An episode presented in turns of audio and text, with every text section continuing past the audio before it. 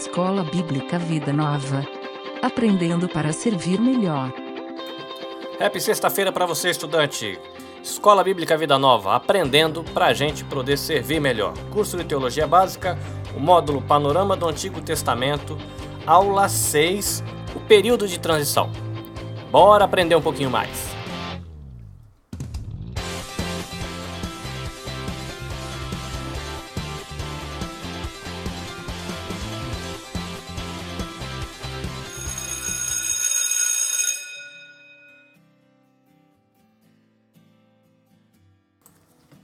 Ok, chegamos à semana 6 do nosso estudo e a gente vai trabalhar aí com o que é chamado de o período de transição.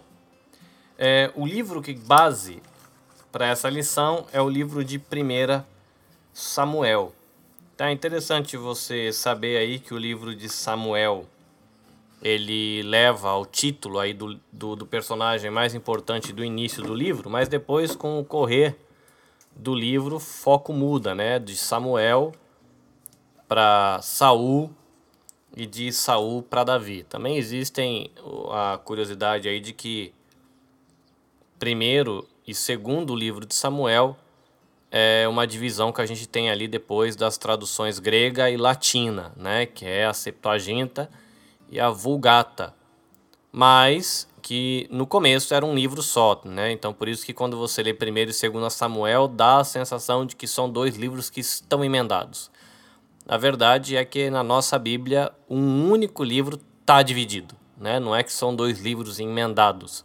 É a gente que tem uma Bíblia que dividiu os livros, mas é uma história em sequência, tá? Então essa lição ela vai se deter aí sobre esse período de transição entre juízes e a monarquia, né? o período dos juízes e a monarquia. A gente viu que o livro de Ruth ele se encaixa em algum lugar aí dentro do final do período de juízes e a gente já tinha sido apresentado no livro de juízes ainda a Samuel né? Na lição passada a gente foi apresentado a Samuel e esse livro ele começa agora. Uh, essa lição ela vai começar agora a dar um pouco mais de detalhes sobre a vida de Samuel e o que aconteceu aí nessa passagem dos juízes para a monarquia. Bom, se você lembra um pouquinho da história da Sansão, você lembra que Sansão, o principal atrito dele foi com os filisteus. E nesse momento onde a gente está na história de Israel, quando tem aí é, Samuel e chega Saul, é uma continuidade ainda desses conflitos com os filisteus. Tá? Então é importante você saber isso. Uma outra coisa que o texto aí logo na página, que página nós estamos? Na página 75, ele vai lembrar você de que os filisteus eles tinham a, a ciência e a tecnologia do ferro, da fundição de ferro. E quando Deus ele levanta Sansão, é para ser um libertador da opressão dos filisteus. E uma das maneiras que os filisteus eles oprimiam o povo era cobrando para eles afiarem facas, afiarem ferramentas de trabalho, afiarem as ferramentas da lavoura, porque eles não permitiam que os israelitas tivessem pessoas com a capacidade de fazer fundição, alguma coisa nessa maneira, pelo medo de que isso fizesse com que as pessoas é, começassem a fazer ferramentas, espadas e armas de guerra, esse tipo de coisa. Então, é uma info informação interessante para você saber de que o povo de Israel ali não tinha isso. E os filisteus tem. E a apostila vai lembrar você de que eles foram os primeiros naquela região da Palestina a terem essa essa tecnologia, então eles tinham monopólio e toda a galera tinha que ir lá pedir o negai para eles conseguirem fazer isso. Bom, a gente tem aí as cidades de Ascalon, Asdod, Ekron, Gaza e Gati citadas São cidades que você vai ver algumas vezes sendo citadas na Bíblia. Se você tiver a oportunidade de procurar é, na internet, ou se você tem um Atlas ou uma Bíblia de estudo que tenha mapas, dá para você ter uma ideia do território onde estavam os israelitas, onde estavam os filisteus e onde acontecia os atritos. Ok? Ainda que, a gente está aqui agora na página 76, ainda que o personagem principal seja Samuel, o livro ele começa mostrando como é que Samuel chega no cenário. E essa chegada acontece apresentando Eli, né? Eli, o sacerdote, e Eli também um juiz. E fala que o tabernáculo ele estava em Siló. E a gente vê isso lá no livro de Josué, né? Que Josué ele vai instala o tabernáculo lá em Siló.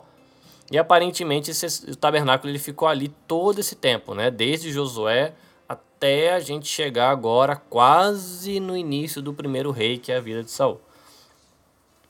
Então a gente está aí no período de Samuel, Eli é sacerdote ali em Siló, e Eli, ele atuava como um sumo sacerdote, e ele também ele liderava o povo aí nos assuntos civis e religiosos. Então era uma atuação dupla, né, de sacerdote e de juiz, ok? Aí você tem uma na, durante a vida de Eli uma condição que o texto fala que é uma condição que prevalecia durante os dias de Eli. E aí o que condição era essa? Que tinha a ver com apostasia religiosa, né? O abandono do respeito por Deus e pelas coisas de Deus, por aquilo que Deus tinha falado para fazer. A primeira coisa que vai te chamar a atenção aí nesse momento onde está se falando de apostasia religiosa é de que ele, ele fracassa na educação e na instrução dos filhos. Né? Os filhos dele não foram bem ensinados nesse aspecto. E aí, como Eli era sacerdote, aí os filhos dele, que são Hofni e Finéias, eles começam o trabalho de sacerdote, mas a descrição que se tem desses filhos não é muito bonita. Só diz que eles não se importavam com o Senhor. Né? Você tem um cara que é juiz e sumo sacerdote, e os filhos deles sendo treinados, né, discipulados para assumir essa função. Mas em algum momento ali a coisa começou a andar mal, porque fala que eles não se importavam com Deus. E aí começa a descrição aí na lição é, de, qual, de como era a conduta desses filhos. Né? Então eles roubavam a Deus, eles se portavam de tal maneira que as pessoas começaram a evitar ir até Siló, que era onde estava o tabernáculo, para oferecer sacrifício a Deus. Olha que coisa estranha. Você tem duas pessoas que estavam sendo treinadas para serem facilitadores e ajudar, auxiliar as pessoas no momento de adoração a Deus. Agora que você está vendo o texto dizer é que eles tomaram um caminho e que de alguma maneira o discipulador, que é ele, teve a sua falha, porque o texto, se eu não tiver errado, ele vai citar de que ele ele meio que fazia vista grossa dos erros dos filhos, então ele protegia, mas não chegou junto para dar uma dura. E fala que por causa da conduta desses caras que estavam sendo treinados e começando a assumir as responsabilidades ali da adoração, a coisa era tão desagradável quando eles estavam servindo o povo que as pessoas começaram a evitar e viver a sua prática religiosa para evitar ter contato com esses dois. Então é muito triste, né? E infelizmente, se a gente olhar para a gente, no sentido assim da nossa época, de coisas que a gente ouve de algumas comunidades, algumas experiências que se tem nesse ambiente religioso chamado igreja, a gente vai ver muitas vezes pessoas dizendo que evitam o convívio numa comunidade, a prática religiosa numa igreja, para evitar certos tipos de experiências e decepções. Sei que muitas vezes isso pode ser uma desculpa esfarrapada, mas a gente tem que levar em consideração de que às vezes tem fundamento, então a gente tem que estar o tempo todo sondando o nosso coração e tendo cuidado com isso. O interessante é que foi nesse ambiente onde Eli, o sumo sacerdote, estava pisando na bola em algumas coisas no seu papel de discipulador, onde Hofni e Finéias estavam pisando na bola é, no seu papel de ministros e de servidores da comunidade, que Samuel aparece. E é curioso porque, considerando o ambiente, eu imagino, para mim, a impressão que eu tenho, que o que era de se esperar é de que esse garoto, que estaria ali envolvido diretamente com essa família, porque ele era lá o garoto treinado, mais um dos treinados e cuidados por Eli, com certeza convivia com vários sacerdotes e também os filhos de Eli, mas ele não tomou o mesmo caminho. Então, um pensamento que me veio à mente, que uma coisa para a gente pensar, de que é interessante, de que, pelo menos parece, de que o ambiente ele influencia bastante, mas parece que nem sempre o ambiente ele é um fator decisivo né? Samuel ele viveu num ambiente, ele aprendeu sobre Deus num ambiente onde tinha gente indo por um caminho bem ruim nessa relação de Deus, serviço ao povo, mas nem por isso ele andou pelo mesmo caminho, tá? Então é interessante ver que Deus ele entra ali em contato com Samuel, e que Samuel cresce nesse ambiente, mas ele não segue esse caminho. Muito bem. A lição na página 77 ela vai dizer que essa fraqueza de Eli no discipulado dos filhos, que seriam pessoas para servir a nação no culto a Deus, acabou trazendo julgamento. É interessante de que o texto vai lembrar a gente de que Eli ele foi advertido por Deus em duas ocasiões. Então fala que 1 Samuel 2:30 um profeta que não é registrado o nome, né? Então ele vai dizer para Eli de que ele estava honrando mais os filhos do que a Deus. E depois, com o chamado de Samuel, Samuel recebe lá a palavra de Deus, ele recebe uma nova advertência de Deus, mas não não mudou. Tanto que aí quando chegou o momento de Deus julgar esse o, o, o pecado de Eli, de Hofni, Finéias, o povo estava numa guerra, estavam perdendo dos filisteus, né? Ali é o tema dos filisteus voltando. E eles pedem para o povo tirar a arca da aliança lá de dentro. E o povo tira a arca lá de aliança lá de dentro. E acontece que eles perdem a Arca da Aliança, porque a, a guerra, a batalha foi perdida. Os filhos de Eli foram mortos nessa batalha. E quando eles dão a notícia para Eli, fala que ele cai da cadeira e como ele era um homem muito obeso, ele morreu ali sufocado na queda. Então é bem ruim. A arca é roubada e parece que no relato bíblico, pelo que diz a lição, Siló, que era o lugar onde estava a arca desde a época de Josué, então ficou lá na época de Josué, quando ele conquista a terra, no período dos juízes, e agora no período que a gente está, quando começa Samuel, que é o finalzinho do período de juízes. E daí para frente, Siló ele não é mais citado. Ele é citado depois lá na frente por uma outra coisa, mas como lugar de adoração não é mais citado. Então a apostila ela vai lembrar a gente, ou pelo menos sugerir, de que é possível de que a cidade de Siló, depois que a arca foi roubada naquela batalha, tenha sido destruída pelos filisteus. E aí fala que a, a derrota de Israel nesse dia foi tão feia de que quando a nora de Eli ela tem um filho, ela dá o nome para esse filho de Icabod. Se eu não tiver errado, Icabod aqui ele coloca que como porque ela ela sentiu de que a bênção de Deus havia se retirado de Israel. Mas se eu não me engano, a, palavra Icabod, ela quer dizer tipo a glória se foi, né? Então a arca tinha ido embora, aí eles tinham sido derrotados de maneira muito vergonhosa. E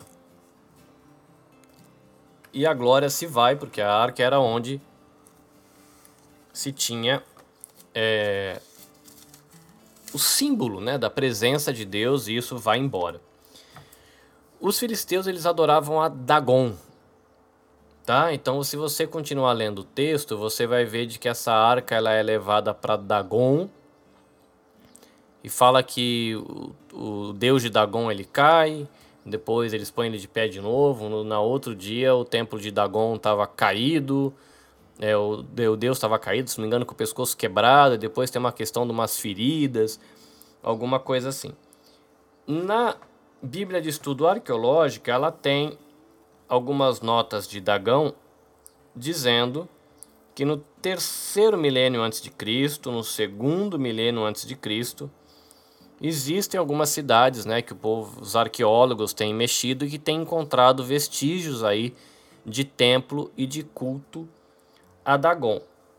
Mas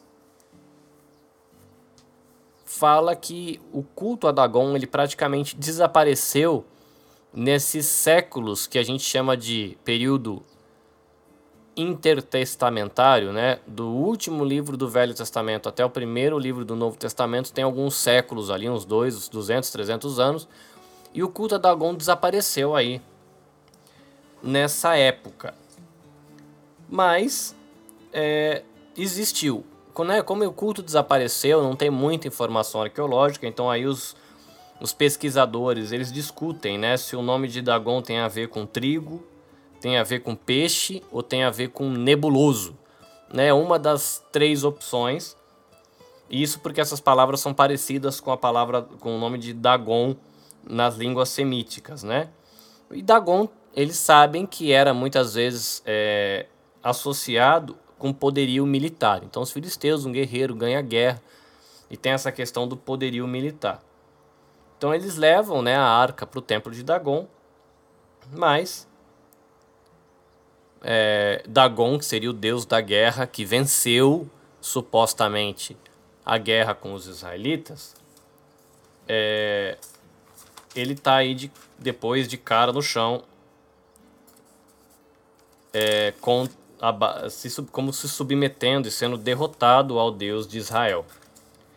Tem uma outra tabela aqui falando da, de algumas diferenças que existem entre diferenças teológicas, né, entre o, a maneira como o povo de Israel encarava essa relação com a divindade e como os outros povos ali da região encaravam isso.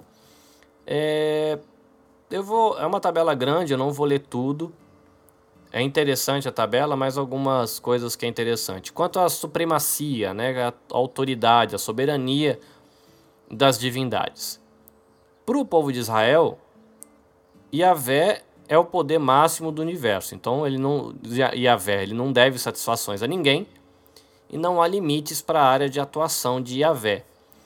Já no politeísmo pagão, que eram os deuses ali dos vizinhos do povo de Israel, os deuses, eles têm programa de trabalho em conflito, então às vezes cada um tem um interesse e esses interesses estão em conflito.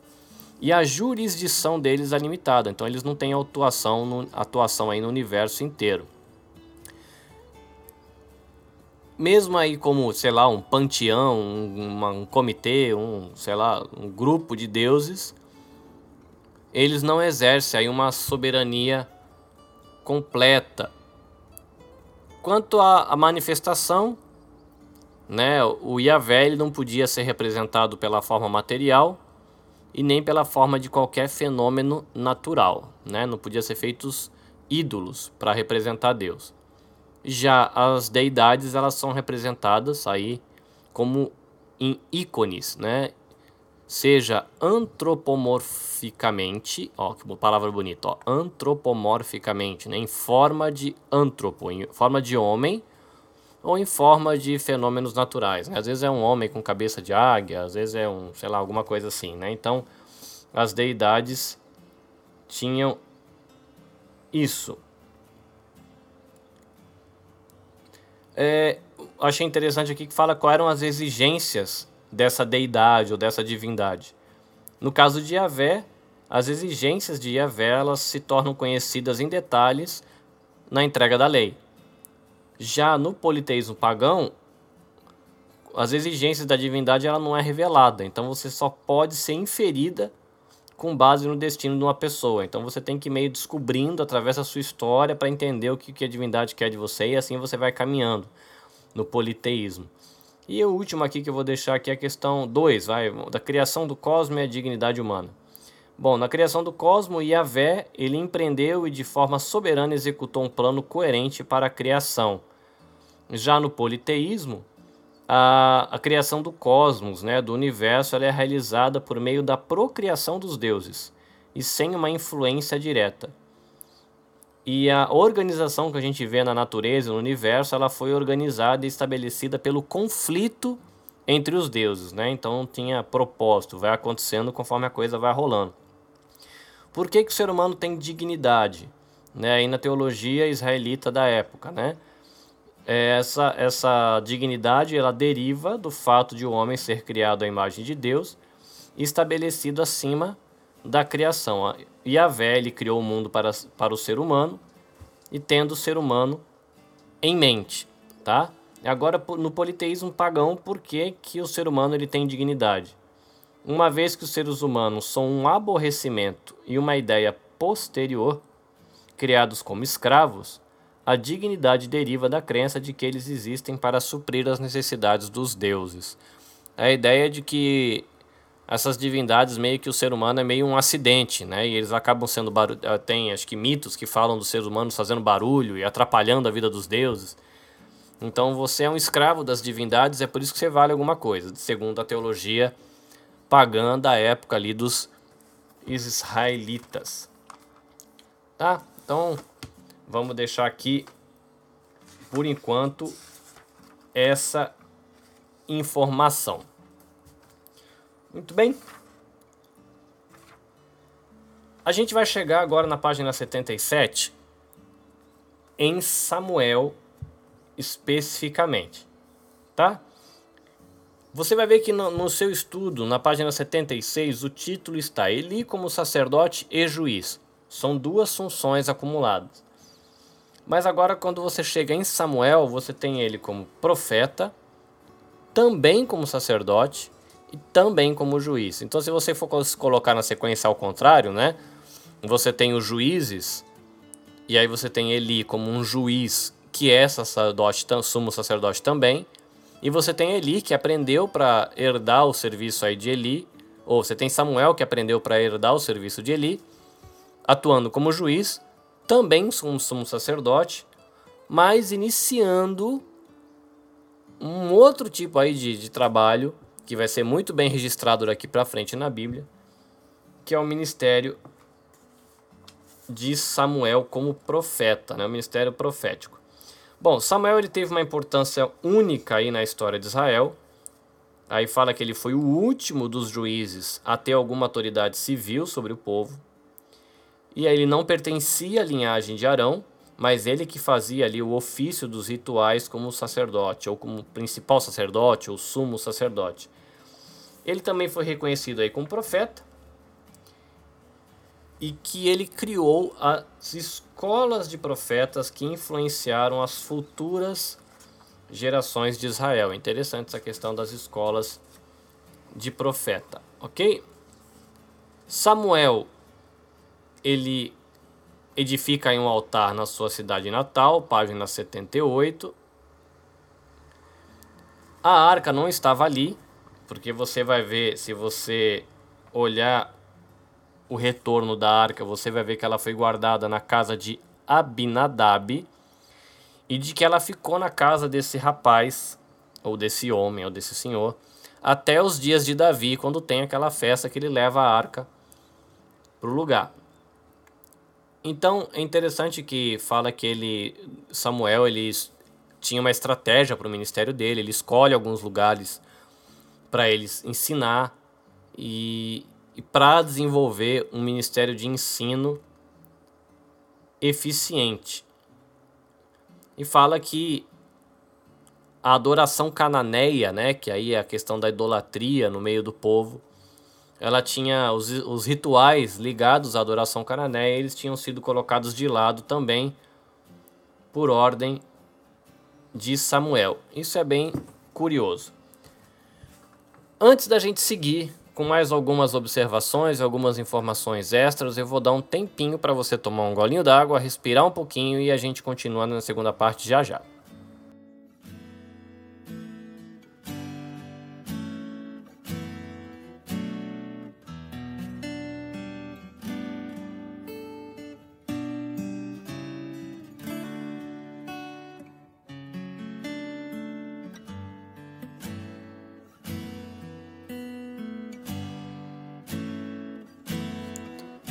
Nosso estudo chega agora ao primeiro rei de Israel, né, Saul. Se você olhar aí, Saul, primeiro rei de Israel, página 78, um pouquinho antes, vai ter a citação de que o povo pede um rei.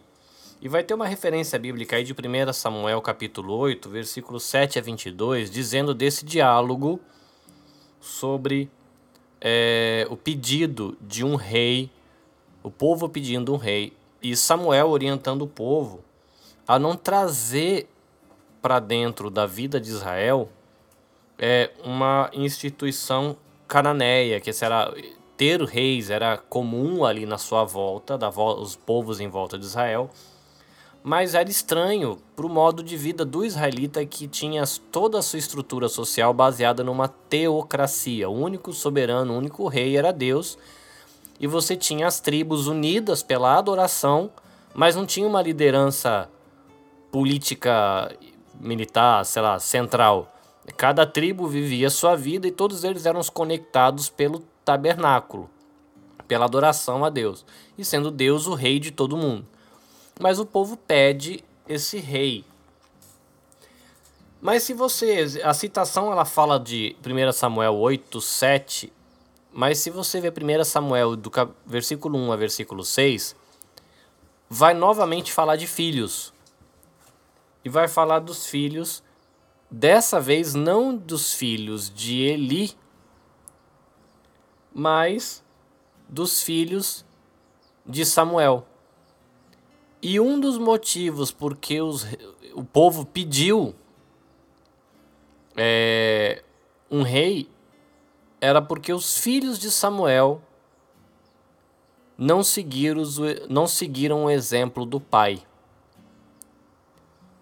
Eu achei muito curioso nessa né, similaridade. Você tem Eli com filhos que não estavam, não eram adequados e não tinham condições de assumir o serviço do, e o ministério do pai. E você tem novamente agora na vida de Samuel filhos que não têm condições de assumir o exemplo e o ministério do pai. É, eu achei curioso isso, nessa essa semelhança, mas eu percebi uma diferença. Porque a história fala que Deus ele chama a atenção de Eli duas vezes por causa da postura dele para com os filhos, mostrando que existia uma falha nos próprios filhos, e eles foram cobrados disso, mas existia uma falha também no papel de Eli como pai, né, discipulador, ele também estava falhando. Mas quando você vai para Samuel, você não vê a advertência de Deus dizendo sobre Samuel, chamando a atenção dele por isso. E a liderança do povo chega para Samuel e fala: Olha, é, os, os teus filhos, eles não podem assumir esse ministério porque eles não seguiram o teu exemplo. Então é interessante porque a impressão que eu tenho que o texto ele repreende Eli como pai por causa da postura dele, mas quando chega em Samuel, a impressão que eu tenho é de que existe uma aprovação do papel de pai de Samuel, de discipulador, de investimento, mas que esses herdeiros do ministério de Samuel são aqueles que decepcionaram no caminho.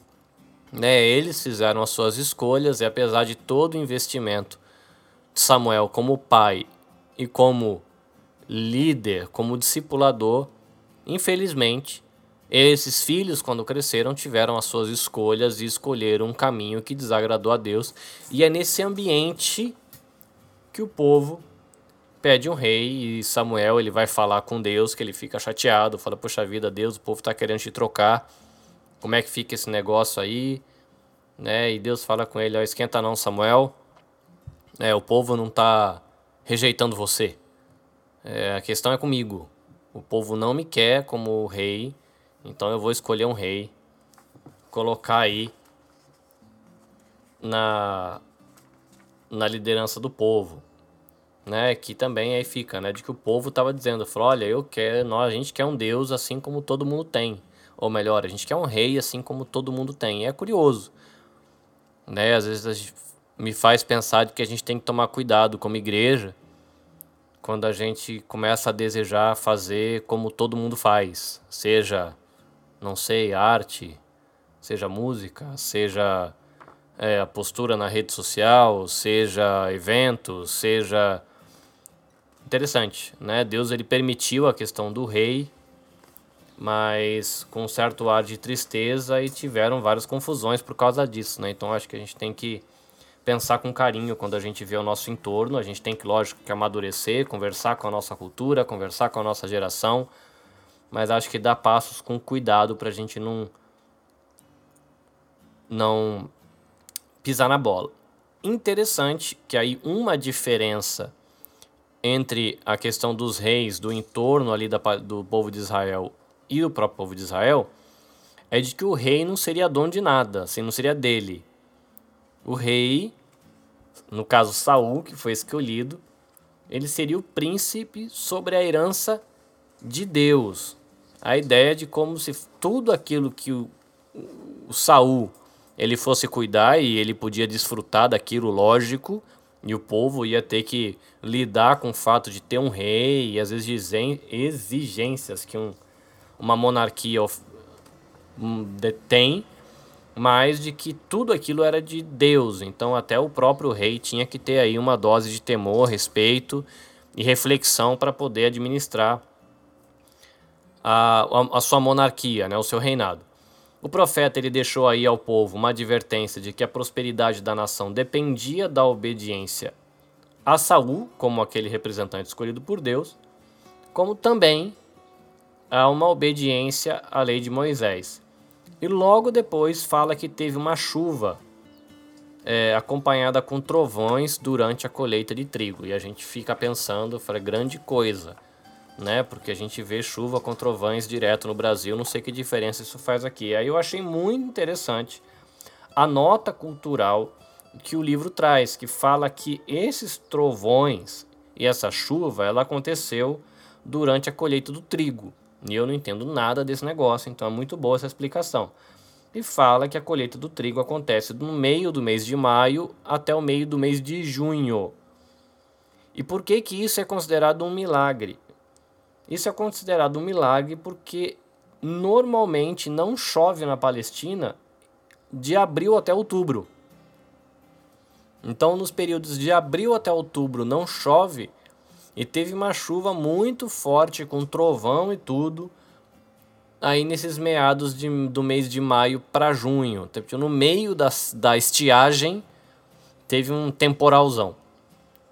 E lógico que você pode pensar, ah, Carlinhos, mas pode ter tido aí uma interferência climática, é, e aconteceu, né, que foi um ano diferente, teve uma chuva, pode ter sido, né? Pode ter sido a questão do clima, pode ter tido um sei lá o que, mas não muda o fato de que, vamos dizer assim, essa chuva ela pode ter tido uma origem sobrenatural, Deus gerando a chuva do nada, ou essa chuva pode ter tido uma origem natural mas é muito curioso de que cronologicamente essa chuva de origem que pode ter tido uma origem também natural, né, acontecendo por fatores normais da natureza, acontecer justo no momento que precisava. Então, nesse sentido, acontece o milagre de você ver Deus orquestrando, né, organizando os detalhes da natureza para que a natureza sirva ao seu propósito, né? Então, mas é interessante, né? Essa nota natural é, essa nota cultural ela ajuda a gente a entender por que, que certos aspectos o pessoal fala, oh, milagre.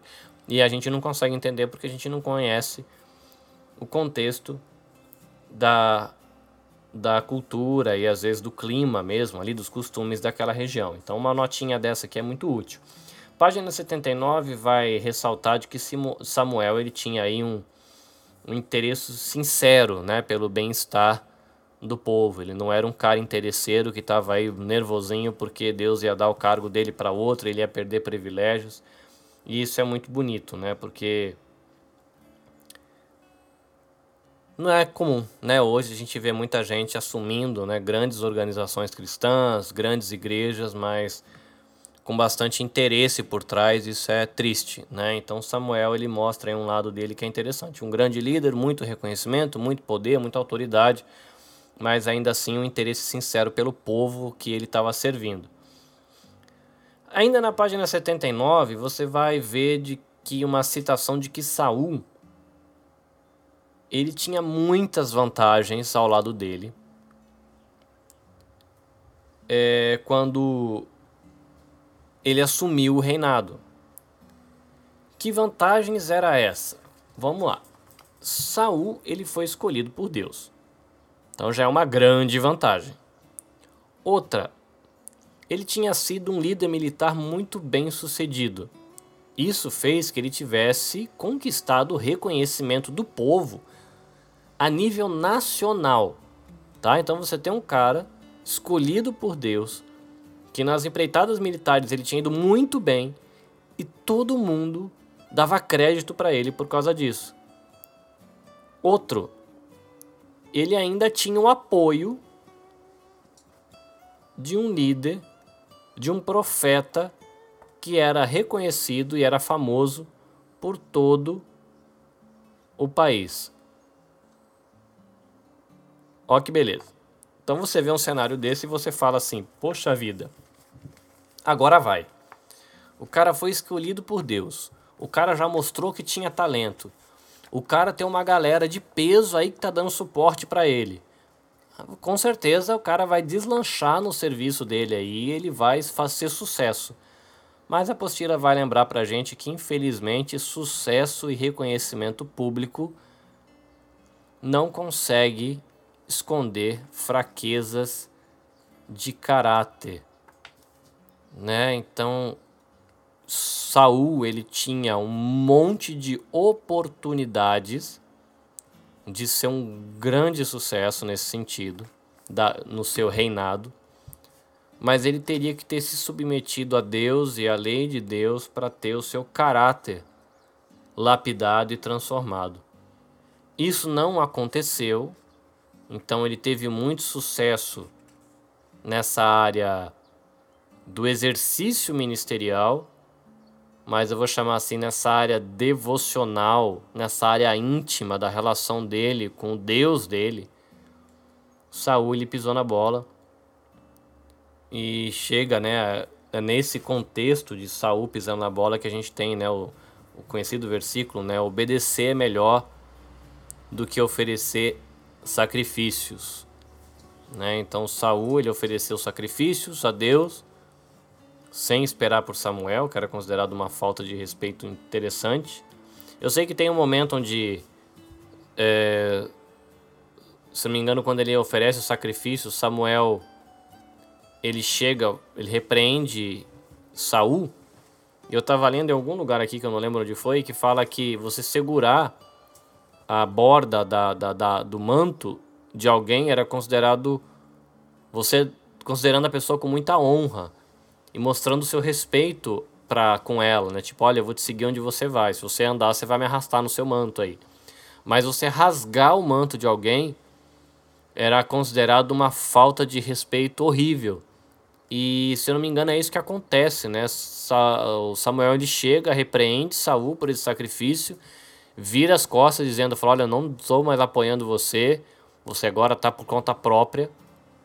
E Samuel sai, Saul ele pega o manto dele, esse manto se rasga, que é quando Samuel fala que Deus está rasgando o reino da mão dele, se eu não me engano, entregando para outro, né? Mas o ato de Saul de segurar o discipulador dele ou essa autoridade de qualquer jeito, assim, a ponto de rasgar a roupa, era uma ofensa muito grave, tá? Então, Saul, esse cara que teve todas essas oportunidades e escolheu por um caminho que não foi bom, tem o seu reino aí rasgado da mão dele.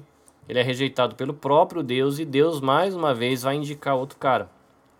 E esse outro cidadão é Davi, que fala que Davi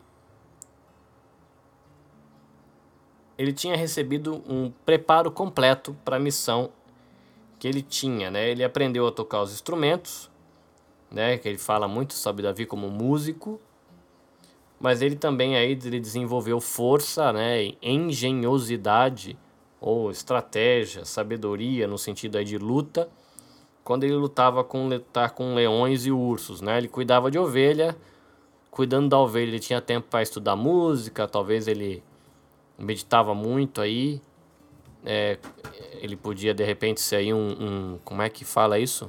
Compositor já nessa época, escrevendo algumas coisas, talvez tocando algumas coisas.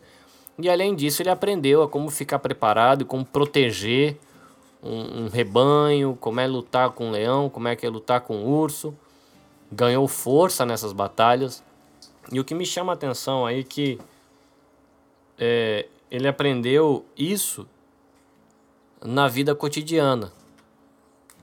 O que para ele e talvez, né, se você olha a história, né, a família não tratava ele assim, olhando ele como uma pessoa com grande futuro, grande coisa por ele ser o mais novo. Nas atividades pequenas da sua vida cotidiana, foi, foi nesse ambiente das atividades domésticas, das, dos serviços talvez considerado meio sem honra, que Deus preparou um dos líderes mais importantes da história de Israel.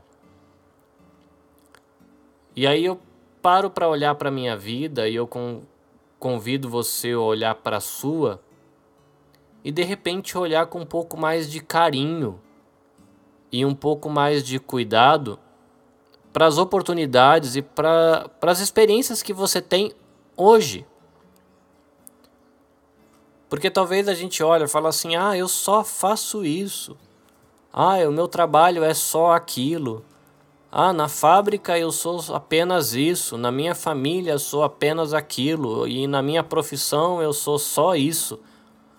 Mas será que Deus não está nessas atividades que eu e você temos em família, que eu e você temos no trabalho, ou que eu e você temos no ministério, atividades que muitas vezes a gente olha e fala assim: ah, é um negócio tão bobinho que eu faço. Será que não é aí que Deus está te treinando e te ensinando para você poder ser usado no futuro para alguma outra atividade que precisa que você seja bem sucedido e capacitado? Né? Davi ele foi escolhido para ser rei, não quer dizer que todo mundo vai ser rei. Mas de repente Deus ele vai usar você para uma atividade daqui a uns anos, que essa experiência que você está tendo hoje na sua rotina doméstica, na sua experiência familiar, no seu trabalho, na sua profissão, no seu ministério, tudo isso vai ser útil. Né? Então é um convite para eu e você refletir não olhar com desprezo né? para nossa para nossa experiência é, como servo de Deus aí. a gente vai para a página 80 e fala que Davi, que já tinha servido a Saul é, como músico, né? Sabe que Davi ele tinha ido lá tocar para Saul, para Saul e quando ele estava lá com a questão de para acalmá-lo, né? E depois aparece Davi de novo, já maior, é para lutar com com Golias. E é interessante que fala que o, o rei Saul pergunta quem é Davi, né? Aí eu já fiquei curioso, falei, mas como assim, né? O cara já trabalhou para Saul, como é que ele não conhece? É possível. E eu tô chutando aqui, tentando organizar a historinha na minha cabeça, de que Sa de Davi, quando ele foi trabalhar com Saul na primeira vez, talvez ele não tenha ido sozinho, talvez ele tenha sido um no grupo de vários músicos, talvez ele não ele tocava, mas ele não tinha um contato pessoal com o rei, né? De repente ele fazia parte de uma banda, né? Vamos colocar assim, que tocava lá pro rei. E aí nesse outro momento com a questão de Golias, ele tem um contato pessoal com o rei, um diálogo, esse tipo de coisa. E esse pode ser o motivo pelo qual Saul não reconheceu, né? Ele já tinha aí tocado pro rei, mas agora que ele estava ali trabalhando mesmo na corte, né? Você vai ter também aí no início da história de Davi a relação de Davi e Jonatas e uma amizade que que eu não lembro se foi Davi ou Jonatas que falou, acho que foi Jonatas, que o meu amor por você, meu amigo, ele vai além do amor pelas mulheres.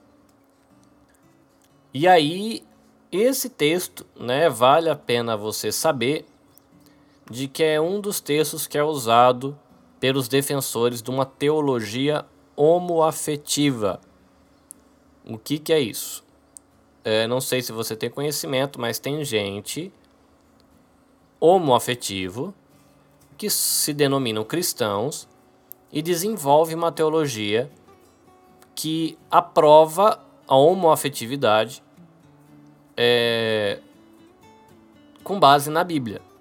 E esse é um dos textos usados. Um dos argumentos da teologia homoafetiva não é que Deus ele eles dizem que Deus ele não é contra a homoafetividade baseada no amor, vamos colocar assim. Deus ele é contra a homoafetividade no contexto de prostituição cultural né, aqueles cultos ali do entorno de Israel que tinham os cultos também ligados com sexualidade, Deus ele demonstra sua desaprovação, segundo a teologia homoafetiva, a esse tipo de homoafetividade, mais de que uma relação homoafetiva baseada no amor, no respeito por Deus e pelo próximo, não teria problema, tá? E Davi Jonatas é citado como um desses casos onde esse amor homoafetivo é bonito, onde esse amor e essa amizade ela é louvada e elogiada, e eles ali, vamos dizer assim, é, casaram por uma questão de convenção sexual, mas dá para ver pelos abraços, pelo choro, por tanta amizade e fidelidade um ao outro que o negócio era mais do que só ser amigo, tá? Então é uma informação que eu só estou passando para você, não quer dizer que eu estou defendendo essa ideia a posição tradicional referente a esse texto de que era uma amizade sincera, de que ia além do interesse físico, né? Então ela ia além do desejo físico que eles tinham, por exemplo, pelas mulheres. Era uma amizade muito verdadeira, muito profunda. E por isso a gente vê tudo o que a gente vê ali que um faz pelo outro, tá? Mas é é um texto que está dentro aí do, do argumento da teologia homoafetiva, tá? Só para sua curiosidade. A vida de Saul continua descambando. E só antes da gente acabar é, falando mais um pouquinho sobre Saul e terminando ali com, com Davi, A Bíblia de estudo aqui arqueológica, ela traz uma nota sobre a questão do duelo de Golias e Davi. Não sei se você já se perguntou por que só os dois, né? Você tem um exército inteiro pronto para batalha, por que só dois lutarem? Aí a Bíblia de Estudo ela traz uma nota de que naquela época se existia a crença de que mais do que você mesmo tá lá lutando, o seu exército tá lutando, a sua divindade estava envolvida na guerra. Né? Então, no caso ali, os filisteus contra o Israel, a divindade deles, dos filisteus, e a divindade de Israel estaria diretamente envolvida nessa guerra. Logo, quando a batalha acontecesse, não é só o povo que está lutando, mas é uma batalha entre as divindades. Onde esse raciocínio leva? Já que são as divindades que estão batalhando e é o poder e a força da divindade que vai decidir a questão em si, em alguns casos, em vez de você colocar o exército inteiro para lutar, já que é a divindade que vai definir a coisa e não o, o exército em si, eles escolhiam o melhor guerreiro deles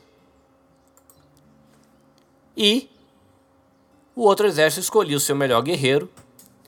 E as duas divindades, enquanto a batalha dos guerreiros acontecessem, acontecesse, as duas divindades elas iam batalhar e iam definir a questão. E é por isso que existe aí a batalha de Davi e Golias, né? Que foi uma nota que eu achei interessante também.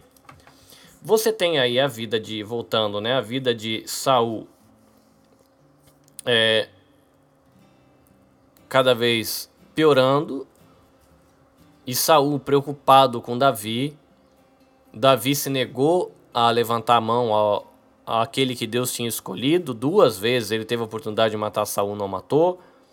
Saul continuou perseguindo. A coisa foi ficando pior. Saul ele vai atrás de Samuel. Samuel se nega a ajudar. Foi não vou ajudar, não vou. Você não quer saber, não quis saber de andar com ouvindo Deus até agora, não vou tomar parte nisso. E aí fala que antes Saul ele tinha expulsado aqueles que consultavam os mortos, agora Saul ele vai ele mesmo consultar os mortos. Aí é curioso, aí eu li aqui na, uma, na, na Bíblia de, de estudo arqueológica, de que essa questão de consulta os mortos era comum, né, de, de maneiras diferentes, mas era comum é, no entorno ali da época da Palestina. Então, ainda que tinha sido, eles tinham sido expulsos do povo de Israel, é, era uma prática conhecida. E na hora que Saul ele viu que não tinha mais para quem apelar, ele foi apelar para essa prática que se entendia na época que daria algum resultado. Então você tem aí o fim do primeiro rei de Israel, um fim trágico, né? Então, apesar de Saul ele ter sido escolhido por Deus e ungido por Deus para para ser aí o rei do povo escolhido, ele fracassa por não ter percebido que a obediência era essencial e de que ele seria alguém que estaria ali administrando a herança de Deus. Né? Então você tem aí um contraste bem sério entre capacidades e obediência. Né? A gente, e aí fica a lição para a gente, né? o fato da gente ter sido capacitado em muitas coisas por Deus, cada um de vocês que está ouvindo esse áudio aí, não, não, você não precisa ter dúvida nenhuma, você, você é um pacote de qualidades e talentos, com certeza pecados, defeitos, limites, falhas, mas não muda o fato de que eu e você somos um grande pacote de qualidades, talentos, experiências, capacidades. Mas olhar para a vida de Saul deve lembrar a gente de que apesar de nós sermos esses grandes pacotes de qualidades, capacidades, talentos e dons ambulante, né? a gente anda com esse grande pacote que a gente é, a obediência que vai definir. Né? O nosso sucesso enquanto os ministros de Deus será aí definido pela nossa obediência a Deus e não pelo tamanho de oportunidades e capacidades que a gente tenha. Nesse momento, a narrativa ela vai deixar um pouco Samuel. Nesse momento, a narrativa ela vai deixar Saul e agora a narrativa ela vai focar no reino de Davi e não só no reino de Davi, mas na linhagem dele também, né? No seu, eu esqueci a expressão que fala disso. Não é a monarquia davídica. Eu vou lembrar e quando eu lembrar eu acabo falando. Mas a gente vai estudar bastante coisa sobre Davi agora e você vai perceber que na próxima lição vai haver uma harmonização entre os relatos de 2 Samuel e 2 Crônicas, tá? Então você vai ver aqui, começando a ver as diferenças da, daquilo, da maneira como a gente está estudando a Bíblia aqui no, nesse panorama e a maneira como a gente está estudando a Bíblia no aula extra que é livro a livro, tá? Então a partir da próxima lição você vai ter aí dois livros sendo harmonizados para você entender a história e a narrativa da, da história do povo de Israel no Velho Testamento. Ok? Espero que tenha sido útil para você, algumas observações, algum, algum compartilhamento. E você vai ter aí um tempinho agora para você tomar o seu café e depois do café a gente vai pro aula extra. Até daqui a pouquinho.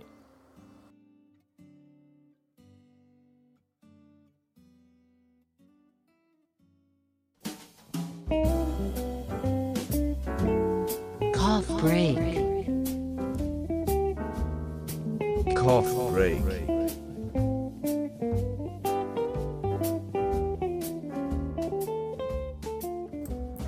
Hora daquele cafezinho gostoso. E hoje eu quero deixar a indicação de livro dessa semana. É um livro de Rick, e agora não sei como é que pronuncia isso. Warren, não sei lá, é R-I-C-K e o sobrenome W-A-R-R-E-N. Rick Warren, sei lá. Mas enfim, uma igreja com propósitos. É o mesmo autor daquele livro Uma Vida com Propósitos. Tá? É uma esse livro ele explica um pouquinho a experiência deles na igreja deles, né? lá na igreja de Saddleback, alguma coisa assim. E eu achei interessante a chamada do livro. Eu não, eu não tenho certeza se eu li esse livro, mas ele vai falar como nessa experiência de, de ter uma igreja com propósitos, e de viver isso, ele conseguiu equilíbrio entre saúde da igreja e crescimento. Tá? Uma igreja com propósitos. Então fica aí a dica da semana, a indicação. Ele é autor de outros livros também, como Uma Vida com Propósitos, Liderança com Propósitos, Poder para Mudar Sua Vida. Muitos estão disponíveis na editora Vida e não é difícil você conseguir, tá? Indicação da semana: uma igreja com propósitos. Espero que a dica seja útil para você e te incentive a dedicar aí alguns minutos por semana em leitura para sua identificação. Ok? Desfruta do seu café e prepara a sua mente para aula extra. Bora para aula extra.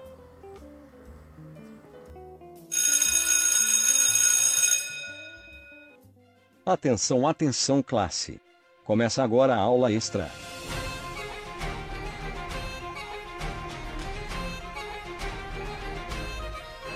Muito bem, você acaba de entrar no aula extra, panorama bíblico do Velho Testamento. e a gente vai dar uma olhadinha agora no livro de Números, ok? Bom, a apostila aqui ela sugere que se a gente fizer uma entrevista nas nossas igrejas, a gente vai ver que o livro de Números é, é um livro que é pouco lido nas igrejas e o que faz com que a maioria das pessoas não tenha muita familiaridade com o conteúdo do livro. E tem o fato também de que o título do livro é, na nossa Bíblia ele acaba não ajudando muito, né? Porque na nossa Bíblia, o livro de Números, ele fala de números e parece que esse é o tema principal do livro, mas não é, tá? Então, o livro de Números ele é uma mistura de lei, de história que nos ensinam a viver de acordo com a vontade de Deus ainda hoje. Então a apostilinha aqui ela sugere, né? Pega a lição e conte a quantidade de coisa que você vai aprender no livro de números e não se ocupe muito em contar números mesmo especificamente no livro de números. Vamos lá, uma visão panorâmica do livro, quais são as informações básicas que a gente pode ter aí do livro de números. O autor do livro de números é Moisés. Ele escreveu aí por volta do ano 1440 a.C. Foi um livro que foi escrito ali também no deserto, tendo como alvo o povo de Israel. A gente tem uma palavra-chave aí que poderia colocar como fidelidade, mais especificamente a fidelidade de Deus. E a sugestão aqui de um versículo como versículo-chave, Números 9 e 23. Né? Com isso, acampavam por ordem do Senhor e viajavam por ordem do Senhor e cumpriam tudo o que o Senhor lhes ordenava por meio de Moisés. Se a gente fosse colocar o livro de Números em uma sentença, o Senhor demonstra fidelidade preservando os israelitas, punindo uma geração, mas levantando outra que veria cumpridas as promessas que ele tinha feito a Abraão. E aí temos o nosso título de novo, né? Números. Mas contar o quê? Bom, para começo de história, o livro de Números, no início, originalmente, ele se chamava No Deserto, né? Que são as primeiras palavras aí do texto hebraico. E aí quando traduziram né, o Antigo Testamento para o grego, que a gente tem lá nossa amiga e conhecida Septuaginta, eles escolheram o número, o nome, né, o título de números para o livro, por causa de dois censos que a gente tem. Um censo no capítulo 1 e um censo no capítulo 26. Mas, se você pensar que são só dois censos e um monte de outras coisas acontecendo, o título hebraico, na verdade, ele traz uma ideia melhor da ênfase e do conteúdo do livro, e aí qual a sua utilidade para o povo de Deus, e como ele foi útil também para o povo que estava lá em peregrinação.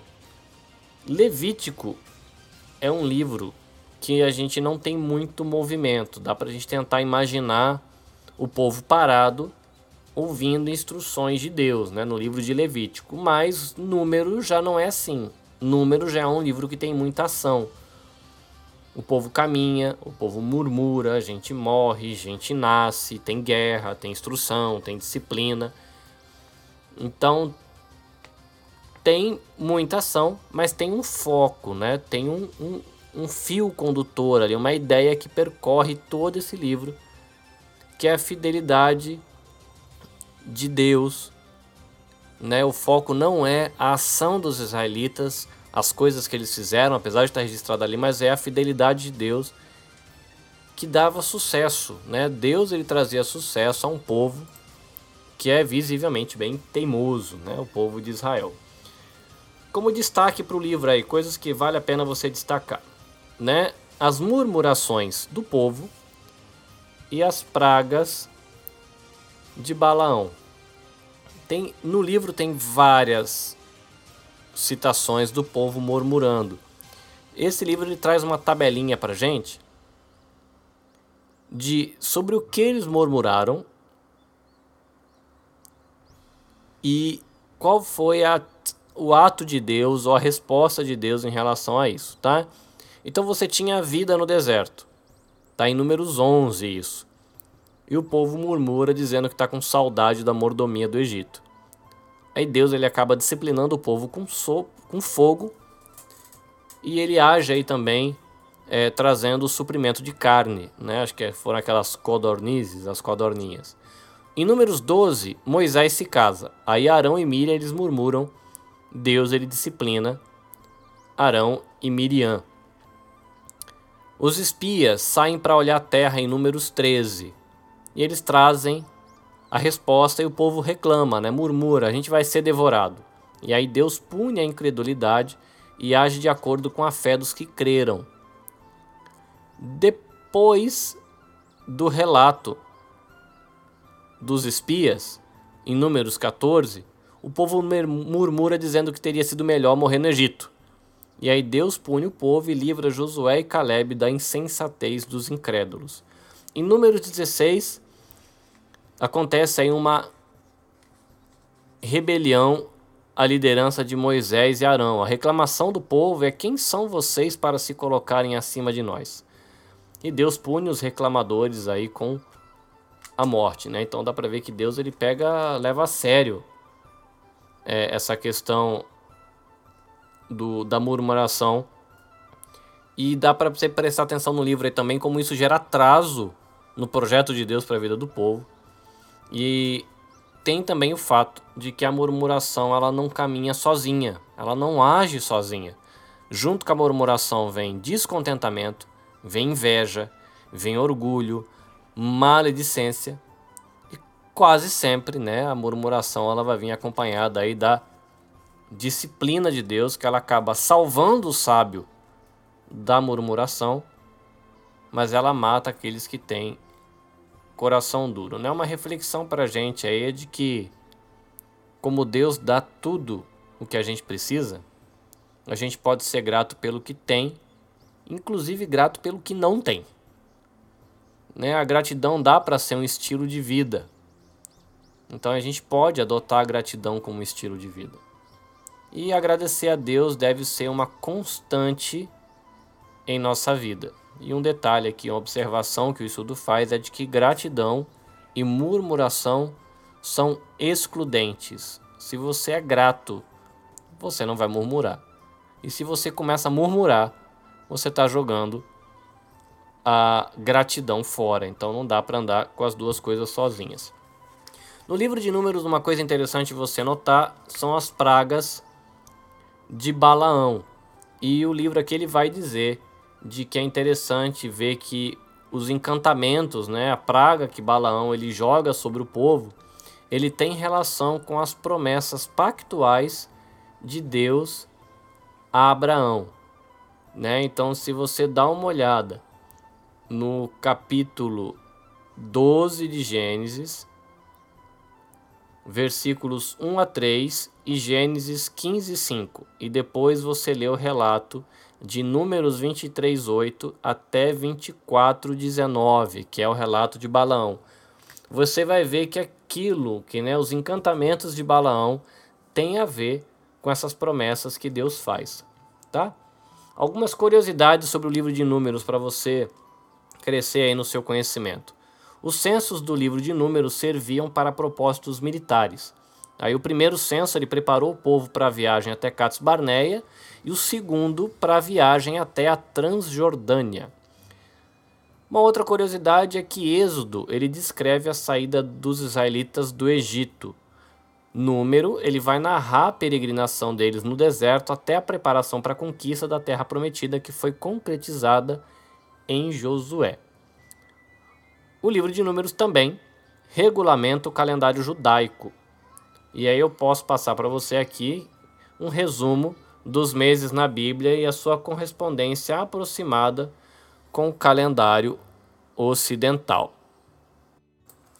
A gente tem os meses aqui, é, eu não vou falar o nome dos meses em hebraico porque vai ficar muito feio, mesmo porque eu não sei, mas começa como no Japão, tá? Então o primeiro mês do ano é abril, e nesse primeiro mês do ano que você tinha a festa da Páscoa, tá, abriu assim. O calendário judaico ele é lunar.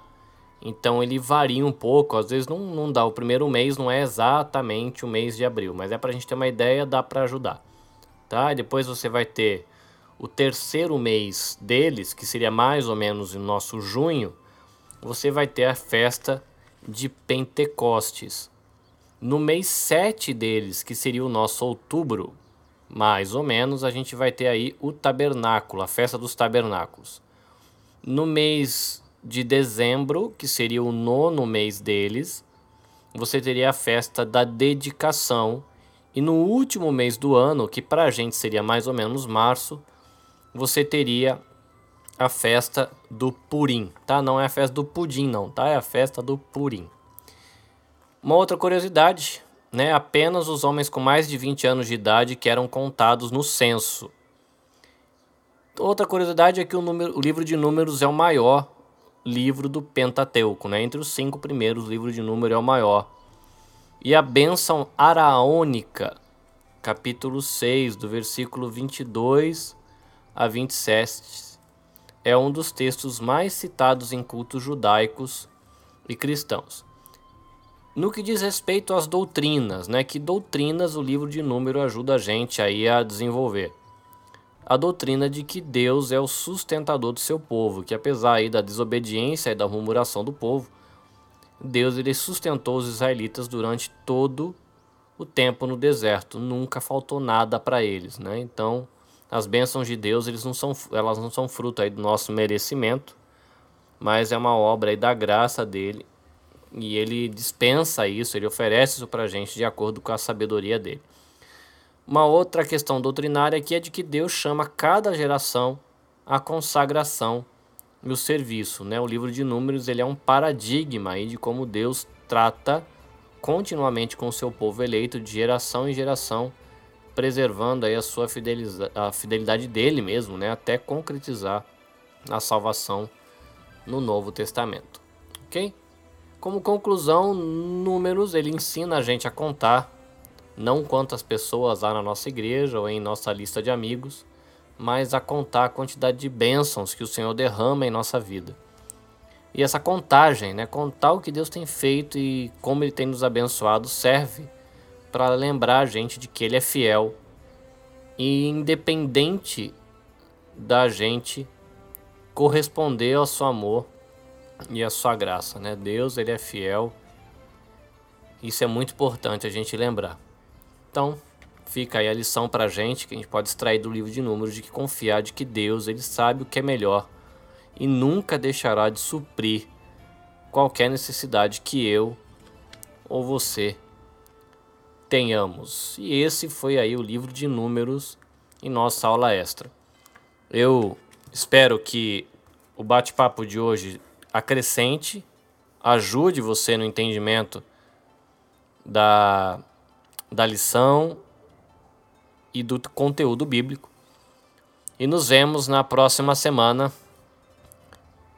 E me despeço com a nossa bênção. Caris Shalom.